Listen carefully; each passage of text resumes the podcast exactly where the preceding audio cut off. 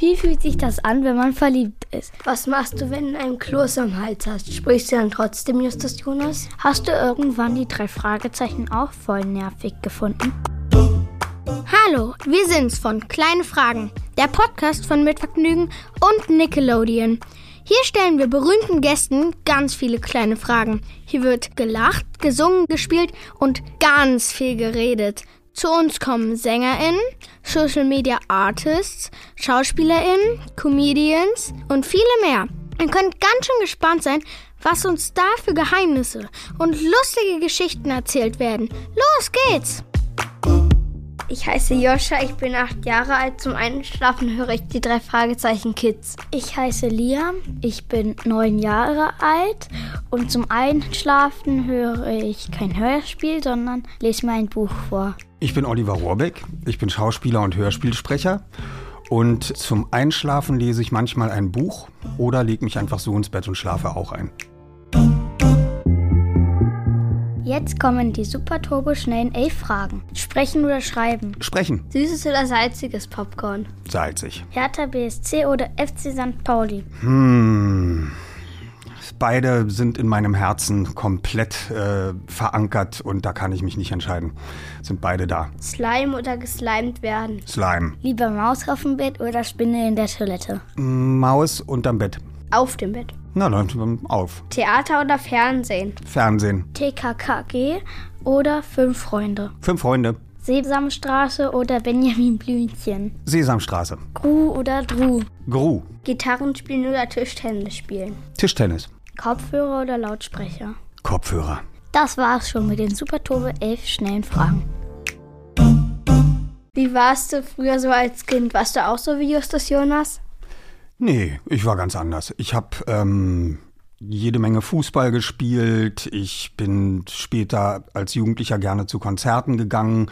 Das habe ich bei Justus alles noch nicht so mitbekommen. Justus ist ganz, ganz anders als ich und wir teilen uns eigentlich nur die Stimme. Wann und wie war dein erster Kuss? Mm, ich glaube, da waren wir so zwölf oder dreizehn. Und dann gab es eine Party bei jemandem zu Hause und da wurde Blues getanzt. Dann gab es auch einen Kuss. Du bist schon sehr lange berühmt und hast bestimmt schon viele lustige Geschichten erlebt. Kannst du uns eine lustige Geschichte erzählen? Ja, und zwar war ich vorm Stadion des FC St. Pauli und da gehe ich immer hin mit ähm, äh, meiner Dauerkartengruppe. Da habe ich Freunde und wir sitzen da alle zusammen. Und einer dieser Freunde ist Bela B., der ist der Schlagzeuger von den Ärzten. Der stand neben mir, der ist total bekannt. Jeder kennt den. Und dann tauchte einer auf, der sagte, du bist doch Oliver Rohrbeck, sag ich ja. Können wir ein Foto zusammen machen? Drückt seinen Handy Bela B. in die Hand, hat den nicht erkannt und hat gesagt, kannst du bitte mal ein Foto von uns machen? Der weiß bis heute nicht, dass er ein Foto von Bela B. auf, dem, auf seinem Handy hat, der das geschossen hat. Mir wurde erzählt, dass du Hertha BSC und FC St. Pauli Fan bist. Wie kann man denn von zwei Vereinen gleichzeitig Fan sein? Was ist, wenn die gegeneinander spielen? Das ist eine sehr gute Frage. Ähm, bei Hertha BSC war ich schon in meiner Kindheit, als ich so alt war wie ihr, bin ich ins Olympiastadion gegangen und habe die gesehen. Und dann wurde ich, weil ich ja äh, als Kind auch schon Schauspieler war, wurde ich auf die Weihnachtsfeier von Hertha BSC mit zwölf Jahren eingeladen. Ich durfte vor den Spielern damals, Ende der 70er Jahre, bei der Weihnachtsfeier auftreten und dann auch bei den Spielern mit am Tisch sitzen, als es dann später was zu essen gab. Und das vergisst man nie wieder im Leben, wenn man dann diese Profispieler treffen darf. Und äh, insofern habe ich die seit meiner Kindheit komplett in meinem Herzen. Die drei Fragezeichen nehmen wir ja seit 1979 immer in Hamburg auf. Und da war ich mein Leben lang mindestens sechs bis sieben Mal im Jahr in Hamburg und habe da ganz viele Freunde gewonnen. Und dann war ich natürlich auch öfter mal am Millantor beim FC St. Pauli mit. Und der FC St. Pauli, der ist nicht einfach nur ein normaler Fußballverein. Der FC St. Pauli spielt gegen Homophobie. Das heißt, äh, Leute, die Schwulen und Lesben blöd finden, die findet der FC St. Pauli auch blöd. Und dazu stehen wir. Und wir spielen, der FC St. Pauli spielt auch gegen rechts, also gegen rechtsgesinnte Fußballanhänger, die, die zu nazimäßig sind. Und das sind Werte, die ich total vertrete und deswegen bin ich totaler Fan vom FC St. Pauli. Hast du irgendwann die drei Fragezeichen auch voll nervig gefunden? War das immer cool? Das konnte ich gar, ich hatte gar keine Zeit dafür, das nervig zu finden. Nervig mhm. findest du etwas, wenn du das plötzlich ein halbes Jahr lang nur das eine machst. Wir treffen uns sechs bis sieben Mal im Jahr in Hamburg für ein oder zwei Tage. Und dann sind es wieder drei Monate oder zwei Monate, bis wir uns wieder zusammentreffen. Und äh, in der Zwischenzeit machen wir andere Sachen jeder. Wir äh, lesen Hörbücher, wir machen Synchronregie für verschiedene Filme. Ich habe jetzt gerade Fast and Furious 10 Synchronregie gemacht. Da habe ich alle Teile gemacht bei Fast and Furious und ähm, das macht dann totalen Spaß, dass man andere Sachen macht und dann wieder zum drei Fragezeichen zurückgeht. Du hast den Guinness Weltrekord gebrochen. In was denn? Das haben wir alle drei zusammen, die drei Fragezeichen. Also wir sind ja damit live aufgetreten mit den drei Fragezeichen. Das heißt, wir sind vor Publikum aufgetreten, zusammen mit einem Geräuschemacher und äh, mit anderen Schauspielern und mit Musikern auf der Bühne. Und ähm, da sind wir jetzt die letzten drei Tourneen nur in große Arenen gegangen. Und wir waren schon dreimal, und dafür haben wir den Guinness-Rekord bekommen, wir waren schon dreimal in der Waldbühne und es gab noch nie ein Live-Hörspiel vor Publikum vor 20.000 Leuten. Wir hatten da 20.000 Leute und das hatten wir letztes Jahr im Juli wieder. Und dann trittst du da auf in deiner eigenen Stadt in Berlin. Es ist so beeindruckend, wenn du da auf der Bühne stehst und guckst da hoch und das sind 20.000 Leute. Und du fängst an um acht und es ist noch hell. Und während der Veranstaltung, während wir unser Stück da spielen und unser Manuskript ablesen und die Leute sind alle gebannt und hören uns zu, 20.000 Leute, währenddessen wird es dunkel. Und da habe ich dann immer einen Satz in der Waldbühne äh, eingebaut. Ähm, als es dann endlich dunkel war, dann siehst du das Publikum nur noch so schemenhaft. Und dann habe ich eingebaut, Mensch, Kollegen, ist das dunkel hier? Hat denn keiner eine Taschenlampe dabei? Und dann gehen plötzlich 12, 13.000 Handylampen oder Feuerzeuge an, weil jeder, das kennt man aus Musikkonzerten, leuchtet dann nach oben auf die Bühne. Und das ist von der Bühne aus so beeindruckend. Wir haben erst mal fünf Minuten unterbrochen, unser Stück, weil das ist, sieht so toll aus. Da kriegst du so eine Gänsehaut. Guck dir das an. Gänsehaut. Weil, wenn ich daran nur denke, wie schön das ist, vor 20.000 Leuten aufzutreten, das ist, das vergisst du nie im Leben. Wenn du als Beruf schon so viel sprichst, willst du manchmal dann einfach gar nichts mehr sagen? Das passiert mir, wenn ich tagsüber ein Hörbuch lese. Da gehe ich dann morgens um 10 ins Hörbuchstudio und lese den ganzen Tag ein Buch ein oder drei Tage hintereinander. Man braucht meistens so drei bis fünf Tage für ein Buch und äh, so mit 300, 400 Seiten und ähm, das liest du vor. Da musst du dann die Rollen unterschiedlich ein bisschen anlegen von der Stimme. Ja, da müssen die Frauen ein bisschen anders klingen als die Männer und die Hauptrollen anders und die Erwachsenen anders als die Kinder. Das musst du alles ein bisschen deutlich machen beim Vorlesen. Und da habe ich dann, wenn ich abends nach Hause komme, manchmal bin ich dann platt ehrlich gesagt, weil man muss sich sehr konzentrieren. In diesem kleinen Studio darf man keine Geräusche machen, also sich auch nicht zurücklehnen, das raschelt ja. Das hört, das hört man später alles sonst in dem Hörbuch. Und das ist also auf eine Art und Weise anstrengend, aber macht totalen Spaß. Und äh, insofern bin ich dann auch gerne mal abends platt. Pupst du vor deiner Familie? Auf gar keinen Fall. Rülpst du vor deiner Familie? Manchmal. Mm, mit Absicht?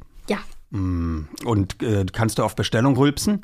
Musst du nicht auch. machen. Ich auch. Ah, sehr gut, aber mm, das musst du nicht machen. Ihr klingt beide wie ein Pupskissen. Wenn du schon als Kind so viel gesprochen hast, wie war das denn in der Schule? Warst du gut in der Schule? Ich war passabel, würde ich mal sagen. Ich war ähm, in einigen Fächern gut, in anderen musste ich ganz schön üben. Später kam Latein dazu. Mathe war nie mein Lieblingsfach. Ich mag Mathe. Und äh, in Chemie zum Beispiel, ich glaube, das habt ihr noch gar nicht. Da kommt dann später so eine, so eine Tafel, wo die chemischen Elemente alle genannt werden, ähm, die es gibt und wo man dann ableiten kann, welches äh, chemische Element mit welchem zusammenpasst. Das äh, ist in meinen Kopf nicht hineingegangen. Justus hätte mir das bestimmt sehr gut erklären können. Wir haben auf dem Instagram-Kanal von Nickelodeon andere Kinder gefragt, ob sie auch Fragen haben. Diese Fragen stellen wir dir jetzt. Was Cool. ist dein Beruf? Was ist mein Beruf? Ähm, wenn man es ganz genau nimmt, mache ich mehrere Berufe. Ich bin auf jeden Fall Schauspieler, denn man kann synchronisieren oder Hörbücher nur sprechen, wenn man Schauspieler ist. Denn man soll ja Worte beseelen. Man wird nicht nach der Stimme besetzt, sondern danach, wie man Worte spielen kann. Also in Filmen mit Ben Stiller oder Gru, ich einfach unverbesserlich, muss man genau das nachspielen, was da auf der Leinwand passiert. Wütend sein, fröhlich sein, glücklich sein, traurig sein. Und wenn Gru auf der Leinwand heulen muss, dann muss ich das auch. Dann heul ich. Im Studio. Und das ist meine Aufgabe und das kann ich als Schauspieler. Als du noch jünger warst, fandest du die drei Fragezeichen auch so gruselig? Mm, auf jeden Fall. Ähm, bloß man muss wissen, dass dadurch, dass ich da mitgespielt habe und da mitgesprochen habe, äh, habe ich sie mir nicht abends zum Einschlafen angehört. Das wäre komisch, wenn ich mir, wenn ich ins Bett gehe und mir ein Hörspiel mit meiner eigenen Stimme anhöre abends. Da kann ich mich dann äh, nicht äh, entspannen und dann äh, kann ich ja gar nicht einschlafen. Was machst du, wenn du einen Kloß am Hals hast? Sprichst du dann trotzdem Justus Jonas? Ja, dann ähm, ich muss sowieso darauf achten und deswegen sage ich ja, ich bin äh, Schauspieler, habe eine Schauspielausbildung. Bevor ich morgens ins Studio gehe, mache ich Sprachübungen, damit meine Stimme warm und locker wird. Sprachübungen gibt's verschiedene. Da gibt's früher haben wir das gelernt an der Theaterschule gab es ein ein ähm, Heft, das hieß der kleine Hai. Und da waren Sprachübungen drin. Au, oi, o, Scham und Hemmung, no, no, no, Anna, Aida, Emil angreifen, Barbara saß nah am Abhang, sprach gar sangbar, zaghaft, langsam. Da versucht man die Vokale zu öffnen, die Stimme locker zu machen. Und wenn man das schnell macht im Auto auf dem Weg zum Studio, dann wird die Stimme lockerer und dann kann man, ähm, dann hat man keinen Kloß mehr äh, auf der Stimme. Das heißt, dann komme ich da im Studio an. Wenn ich krank bin, das wissen wir nicht nur seit der Pandemie. Äh, dann muss ich den Termin an dem Tag leider absagen, dann kann ich ja nicht dahin gehen und andere Leute anstecken. Wie hast du die Möglichkeit bekommen, die Rolle des Justus zu sprechen? Das ist eine ganz gute Frage. Und zwar äh, habe ich, bevor ich bei den drei Fragezeichen angefangen habe, habe ich äh, synchronisiert die Fernsehserie Fünf Freunde. Die gab es mal als Fernsehserie. Ist, wenn man die jetzt sieht, denkt man, die ist äh, von vor 150 Jahren. Und ähm, die war aus England. Da haben wir die gesprochen. Und dann kam die Produzentin Heike Dine Körting aus Hamburg und hat gesagt, passt auf, ihr vier Sprecher von den fünf Freunden, weil der fünfte ist der Hund. Der Hund. Ähm, ihr vier Sprecher von den fünf Freunden, habt ihr Lust, die fünf Freunde auch als Hörspiel bei mir in Hamburg zu machen? Ja, da hatten wir großen Lust drauf. Dann wurden wir am Wochenende mit dem Flugzeug nach Hamburg geholt. Da gab es noch Flugzeuge, weil Berlin war ja damals eine Mauerstadt. Und da konnten nicht Kinder alleine im Zug reisen. Da hätten wir einen ganzen Tag gebraucht und ein Visum, bis wir in Hamburg angekommen wären. Da wurde man also mit dem Flug äh, hingeholt mit der Pan Am. Und dann haben wir da die fünf Freunde aufgenommen. Und während wir die fünf Freunde aufgenommen haben, hat mich die Produzentin gefragt, ob ich Lust habe, noch eine zweite Serie anzufangen, nämlich die drei Fragezeichen. Und das fand ich ja großartig. Dann konnte ich ja nochmal wieder nach Hamburg kommen und äh, eine neue Hörspielserie machen. Das war wie Spielen für mich. Das ist nicht wie Arbeit. Das hat einfach nur Spaß gemacht. Wir spielen jetzt noch ein kurzes Spiel. Du bist ja Synchronsprecher und hast viele berühmte Rollen. Wir stellen dir jetzt weitere Fragen, aber jetzt musst du sie mit einer anderen Stimme beantworten. Wie ist das, wenn du Fans von den drei Fragezeichen triffst? Antworte in der Stimme von Justus Jonas aus den drei Fragezeichen. Hey, das ist wirklich toll, wenn ich Fans von den drei Fragezeichen treffe. Das ist einfach riesig. Ich meine, ich freue mich ja, dass wir in Rocky Beach so bekannt sind. Und wenn ich dann angesprochen werde, na ja, ein bisschen peinlich ist mir das schon. Vielleicht werde ich auch manchmal ein bisschen rot. Wie fühlt sich das an, wenn man verliebt ist? Antworte in der Stimme von Gru aus Ich einfach unverbesserlich. Ist ganz großes Gefühl. hast du hast du Bienen im Bauch, hast du Hummeln im Bauch, bist du ganz aufgeregt und kannst nichts anderes denken als als an diese Person, in die du verliebt bist. Was machst du, wenn du nicht arbeiten musst? Antworte in der Stimme von SpongeBob so gut wie du kannst. Ja, ich weiß, wer der Sprecher ist. Das ist Santiago Ziesma. Und mit dem habe ich ganz viel auch schon zusammengearbeitet. Ja, Und der spricht dann immer so. Ja, hallo. Äh, und wie war die Frage jetzt eigentlich? Was machst du, wenn du nicht arbeiten musst? Och, dann habe ich ein bisschen Freizeit und mm, mm, dann, äh, dann schlafe ich lange aus. Was machst du eigentlich, wenn du schlecht drauf bist? Antworte in der Stimme von Pinocchio. Mm, Pinocchio würde sagen, ich habe nie schlechte Laune und dann würde die Nase wachsen.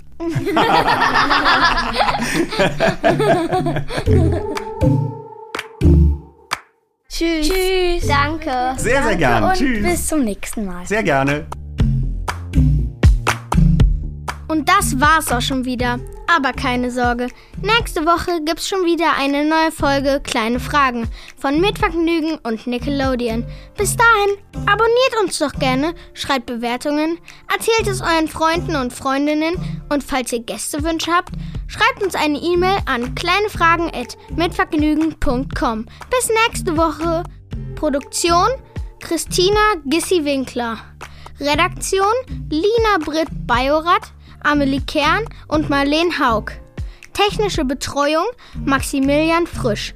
Schnitt und Mix Sebastian Wellendorf. Musik Jan Köppen. Tschüss!